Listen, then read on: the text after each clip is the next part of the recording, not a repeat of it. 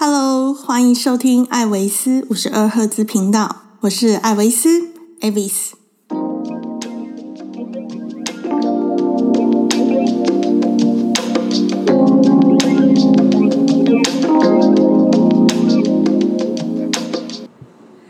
大家好，欢迎又回到葡萄牙了。那我们现在继续请 Anne 呢来帮我们把葡萄牙行程讲完。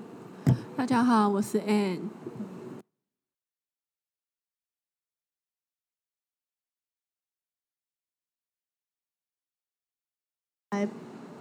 第六天的行程，从马尔旺前往布朗库堡跟蒙桑托，然后最后在维塞乌休息。那其实今天的行程，我看好像蒙桑托是比较特殊的。那布朗库堡有什么值得介绍的地方吗？其实对这天行程，呃。重点是蒙山托这个地方，我自己我自己觉得啊，那布朗库城堡其实就是一个中继站。那通常旅行团当然中继站可能上厕所啊、休息啊，那要找一个比较有特色的城市嘛，对不对？所以当然就是选择布朗库城堡这个地方。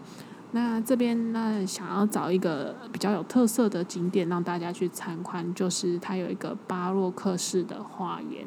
建造的花园，那它的那个树木啊、景观造型啊，修整的很整齐。那那边拍照起来，天气好，搭配蓝天白云，这样还蛮漂亮的。因为那边的花园都是有时候花季会有花，加上绿色的那些植栽嘛，对，那就蓝天白云加上绿绿红红黄黄的，这样子拍照起来还蛮漂亮的，就是很适合拍完美照的地方。对，这边还蛮适合拍完美照，加上它还有那个，就是有些雕像啊，像圣经里面的雕像啊，还有历任葡萄牙国王的雕像，还有阶梯这样的造型，所以很适合完美拍照的地方。那它的门票会很贵吗？哦，这边门票不会很贵，这个门票一欧，真的很便宜。对，就是洞里面你可以上厕所，又可以去那边花园拍拍照。其实葡萄牙基本来说，它的票价都不算是很贵，很多的观光景点。嗯，所以一欧可以拍照，又可以上厕所，很超值啊！而且它它那个雕像，其实我以前有遇到一个。问题，我觉得客人还蛮可爱的。他就是去一个修道院的花园，然后他就拍照，拍了修道院花园都会有很多那个修士、天使之类的雕像，然后他就拍了一个雕像来问我说：“你知道这是哪一个圣人吗？” 那这边我不怕被问到，因为这边的那个雕像下面都是有名字的，对，所以呢，这边尽管问 没关系。对啊，我都我都会跟他说：“哎呦，那不就还好？我刚好知道那个雕像是谁，不然我怎么回答你这个问题？” 真的常常有时候可能走在路上啊、街道上啊，可能会问，最常问这个是什么雕像，或这个是什么植物。尤其我觉得在车上问哈，这个我最觉得真的真的回答不出来，因为车上突然经过看到那一片树啊、森林，对你问我的当下，可能已经过去了。对啊，所以我就说，哎呦，我们领队什么都要知道。我要是什么都知道，我怎么会在当领队？我心里都会有时候 OS 说，如果我就是看他一两一秒钟、两秒钟，我就知道这是什么植物，我就去当那种植物学家就好了。好，所以这边结束以后，我们就会去蒙桑托嘛。那蒙桑托的话，我之前做资料的时候看到，就是它的那个屋顶好像会有石头，对不对？对，其实这边就是这个小镇的的人民建的那种建筑物住家，都跟这个大自然争地，所以它就这个这边的石头是属于花岗岩，大家知道花岗岩是属于比较硬的对石材。那这边它就是有特色，这边又称为石头小镇，是因为它就是建筑物跟这些石头融合在一起这样子。嗯，所以它的做法其实跟中国的。西北方就是窑洞那一种一样，就是在山壁里面，或者是沿着山凿一个洞来居住这样子吗？类似是这样子，而且这边比较有特色，是因为它的石头都是圆形的。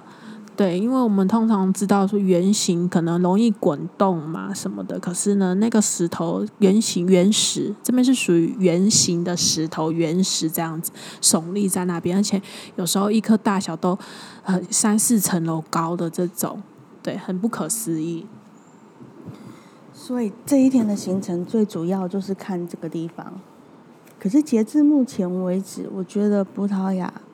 其实目前为止的行程都还蛮天然的，就是没有像其他国家这种富丽堂皇的建筑物，让你看了会哇哇这样子的那种，好像还还没有出现。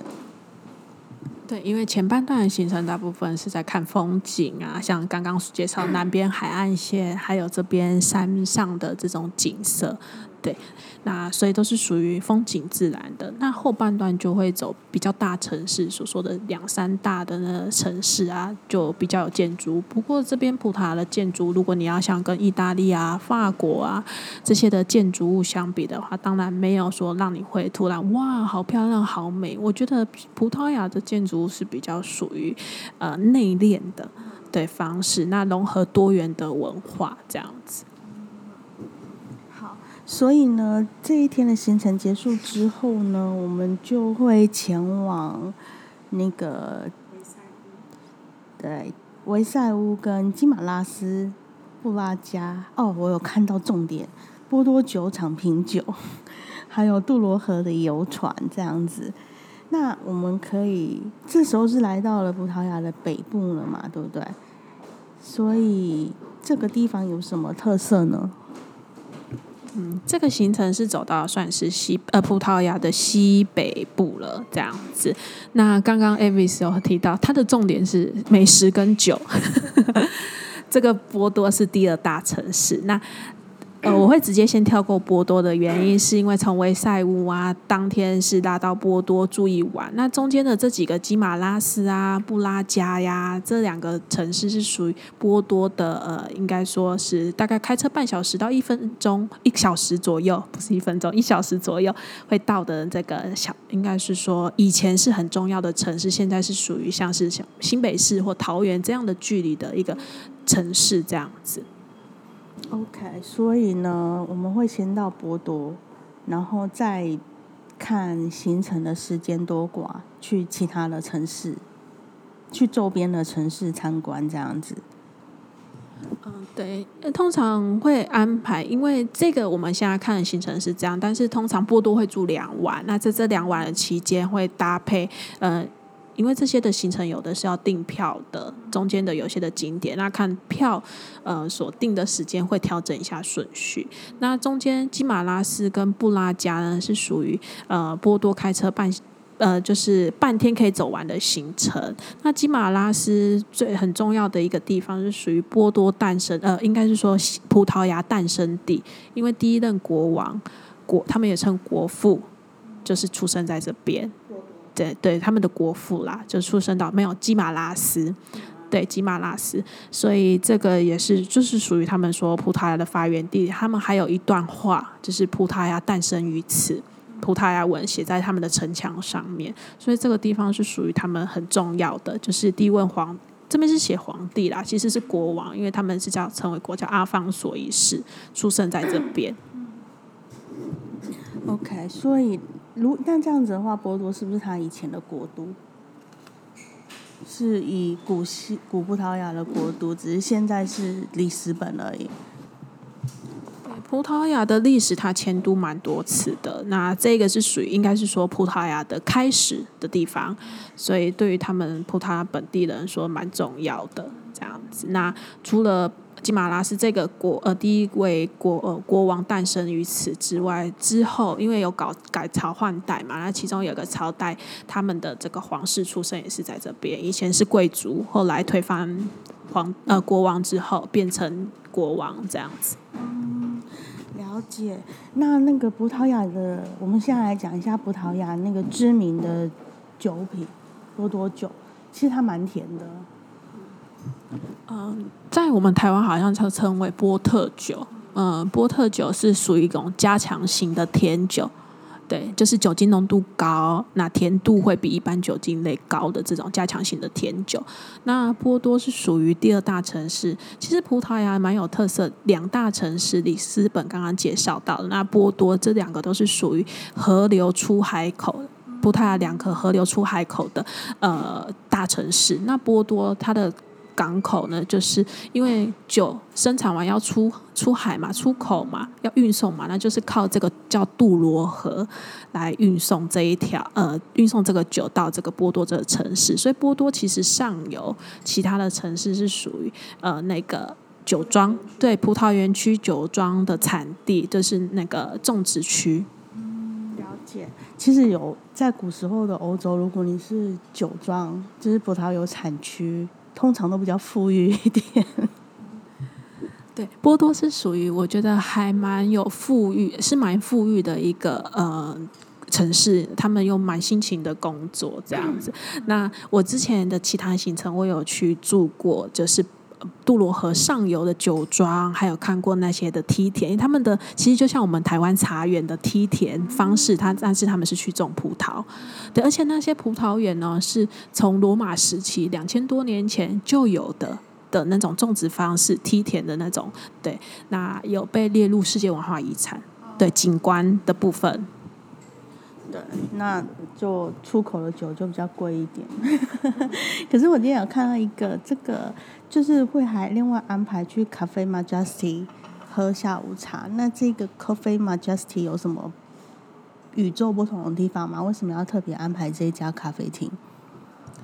嗯，其实葡萄牙那在 Majestic Cafe 的附近有很多百年咖啡厅，有可能还比它更久远的。那这面咖啡厅这么有名，是因为它里面的装潢，加上在那个年代开始喝咖啡的流行文化的这种下午茶传到这边来的时候，很多人文雅士。对，会到这边谈论八卦，那新闻记者会来到这边呐，对，那所以才带动了呃，大家说哦，来到这边一定要来这个咖啡 Majestic 喝。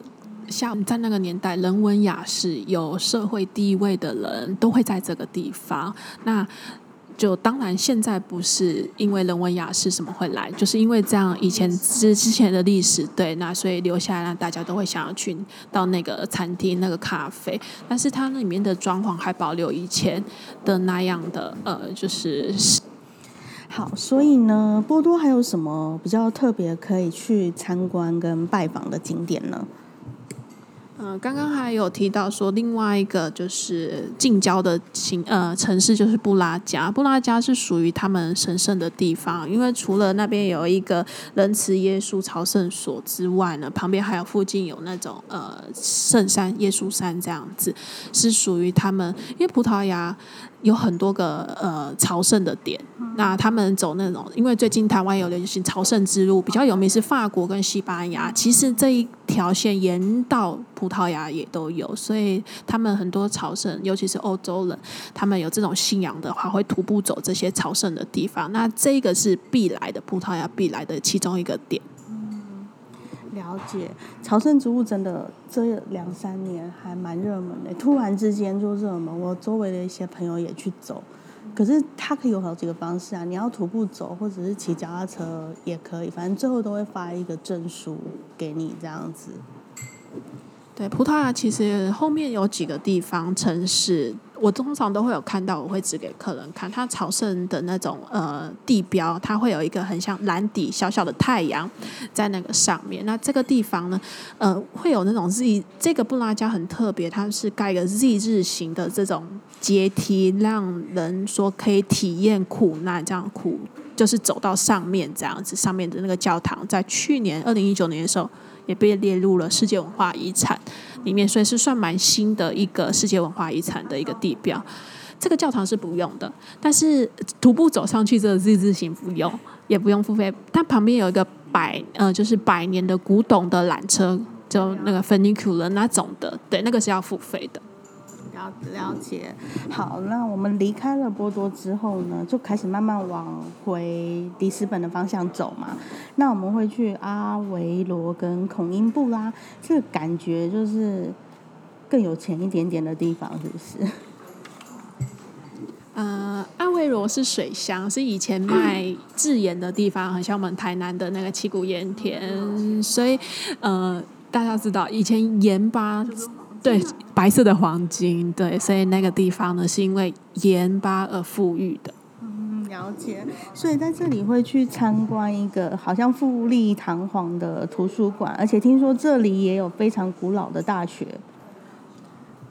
那个是在孔英布拉这边，是属于呃孔英布拉是属于葡萄牙的第一大学城。那第一所大学在这边，那这所大学呢，也是欧洲四个古老大学其中之一。对，那这大学以前前身是皇宫，对，那皇宫改建成为大学的。那其中曾经有迁址过，迁到里斯本，后来又迁回来，所以这边的大学。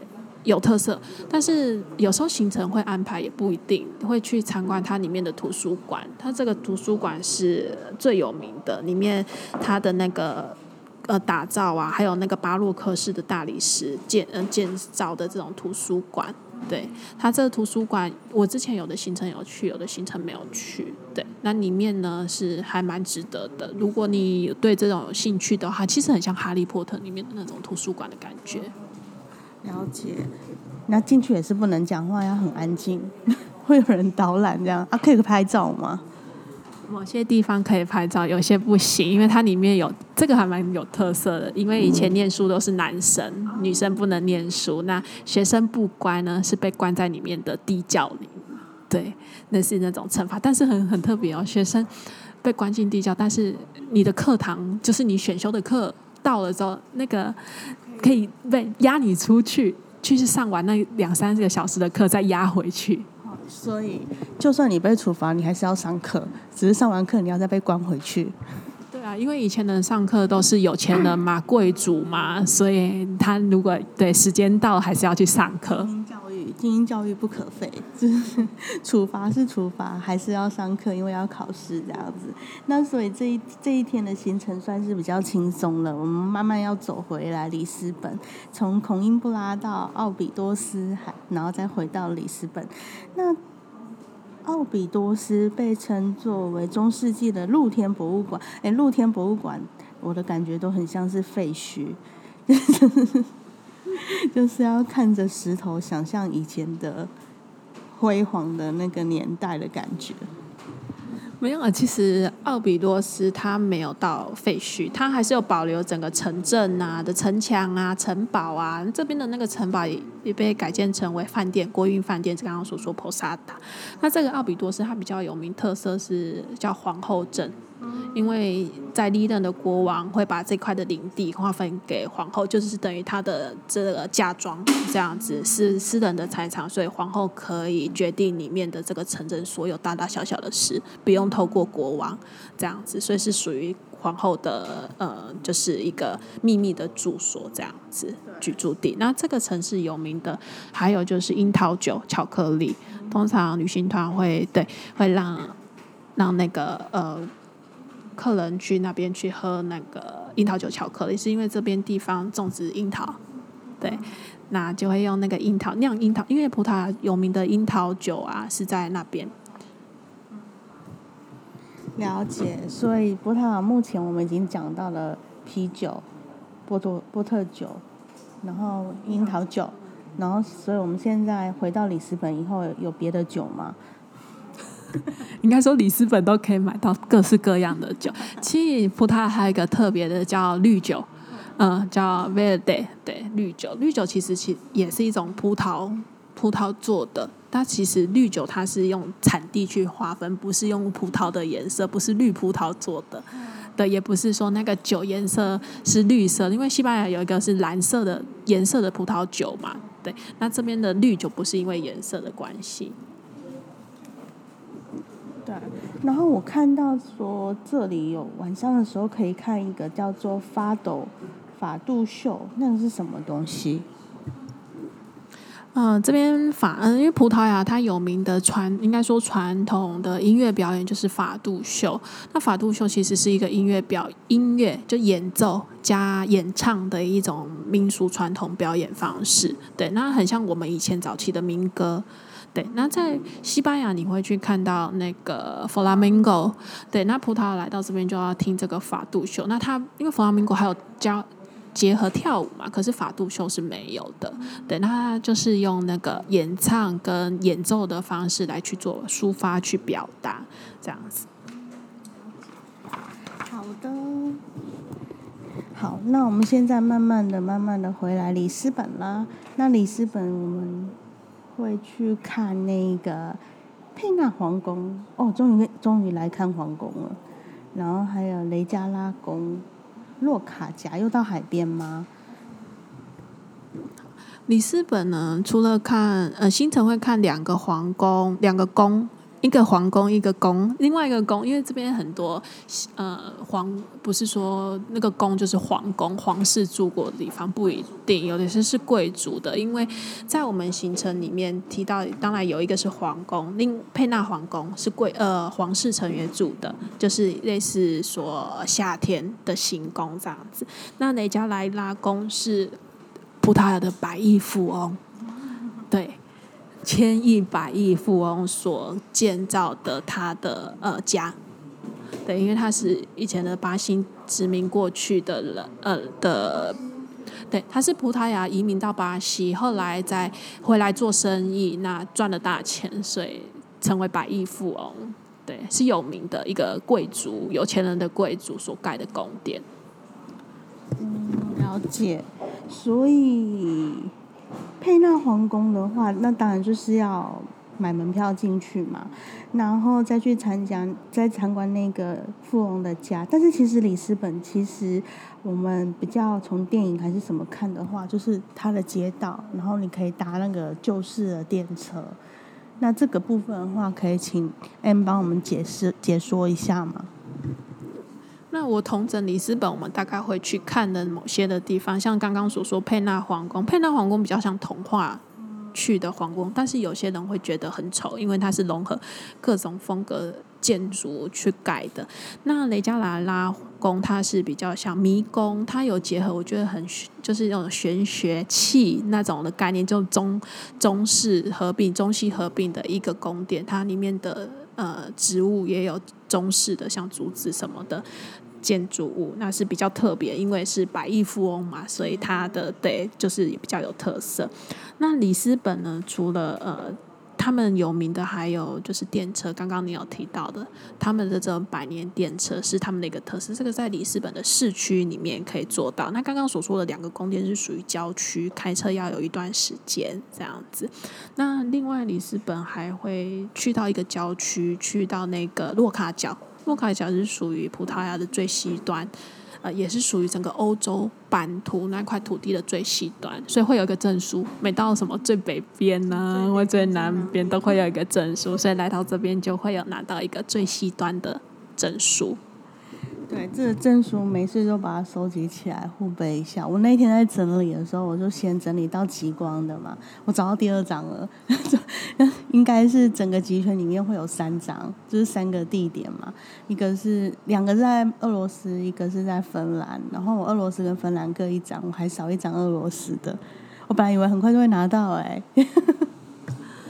这个洛卡角这个证书我不知道有十几张，但是我没有拿那么多，因为我刚开始一两次有拿，后来可能在特别的日子我才会拿，但是大部分我都没拿，所以如果真的我每趟拿下，我应该有十几张那个证书。对，但是这个证书蛮特别，他会用一个那个蜡印去盖，红色的那个蜡印去盖，对，所以它会盖在上面。那大部分团体的那个证书跟你观光客一般去的不太一样。那除了这个之外，我想要介绍一下里斯本特别的呃一个甜点，叫蛋挞，不是蛋挞。当然，蛋挞发源地就是在里斯本这边。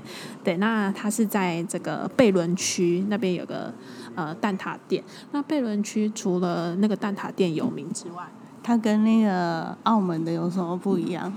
这边是我吃过最好吃的蛋挞，跟澳门那个完全不一样。这边的是皮非常的酥很薄，里面的蛋挞内馅。不甜，跟在葡萄牙其他你可能的店买到蛋挞也完全不一样。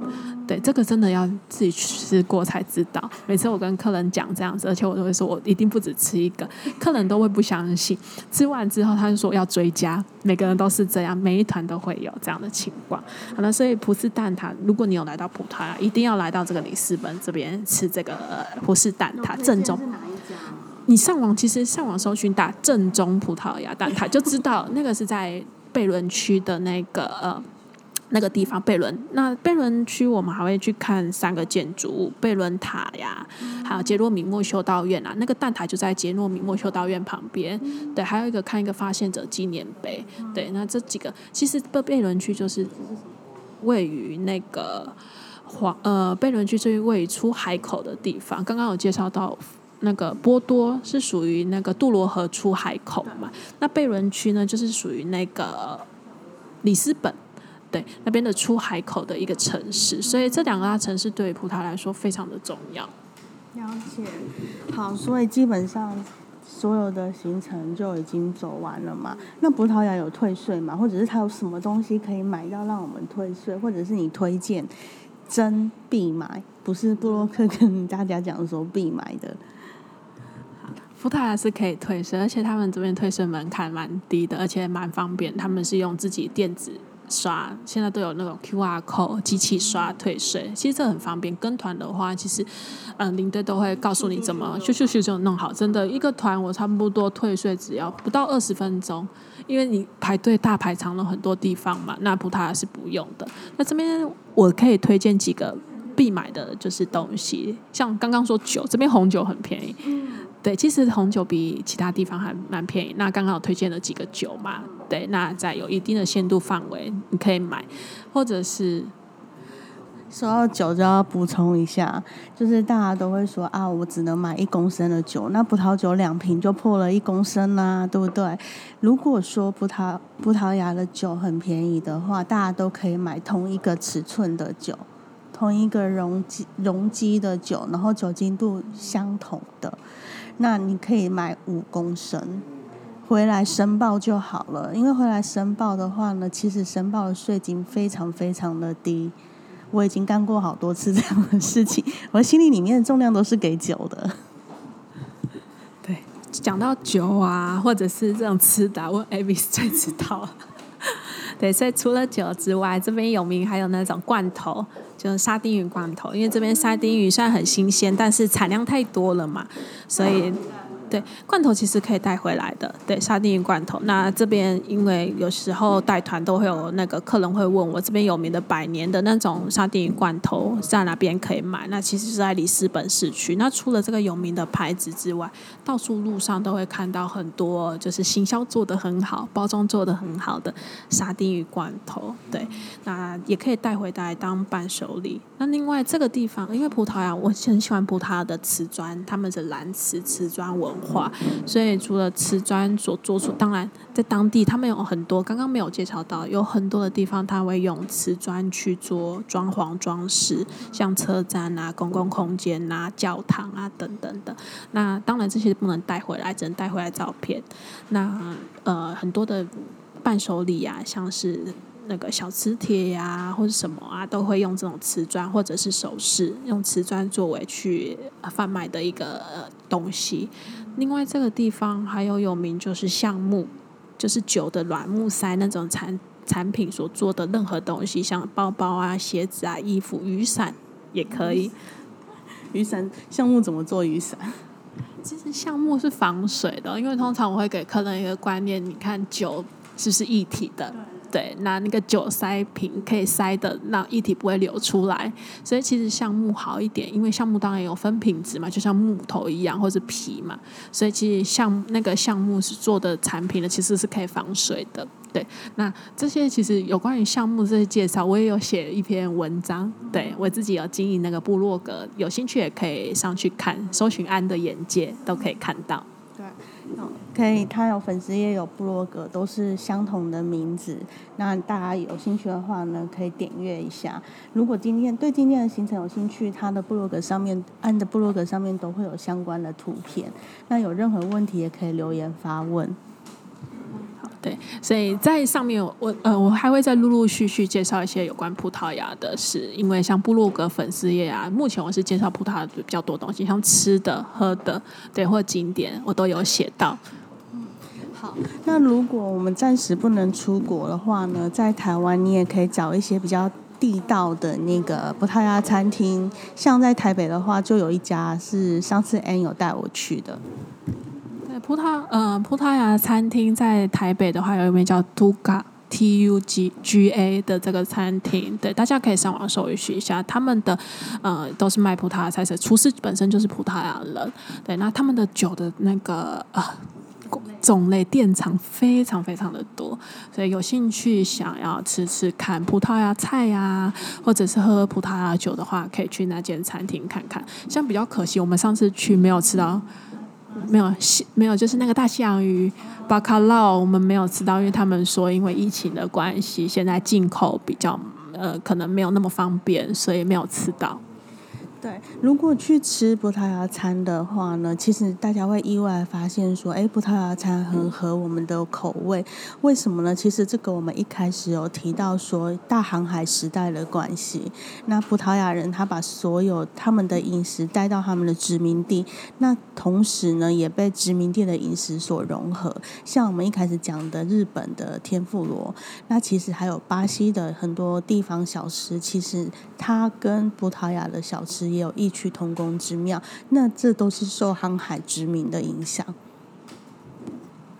对啊，从他们的饮食就，因为我带过葡萄牙这么多次，很少有听到客人说不好吃，葡萄牙的菜不好吃不习惯，因为他们有煎煮炒炸。炖的方式也有像我们台湾炖肉的这种方式来去煮这样子，而且他们的那个呃调味也不是只有西方的那种香草比较多，他们也很用很多亚洲的调味料，尤其是之前大航海时期把那些胡椒啊这种啊亚洲的香料带过去，所以他们的嗯料理方式其实蛮像台湾。我之前还有吃到用酱油做料理的一个西式餐厅，葡萄牙餐厅，这很特别，因为酱油是。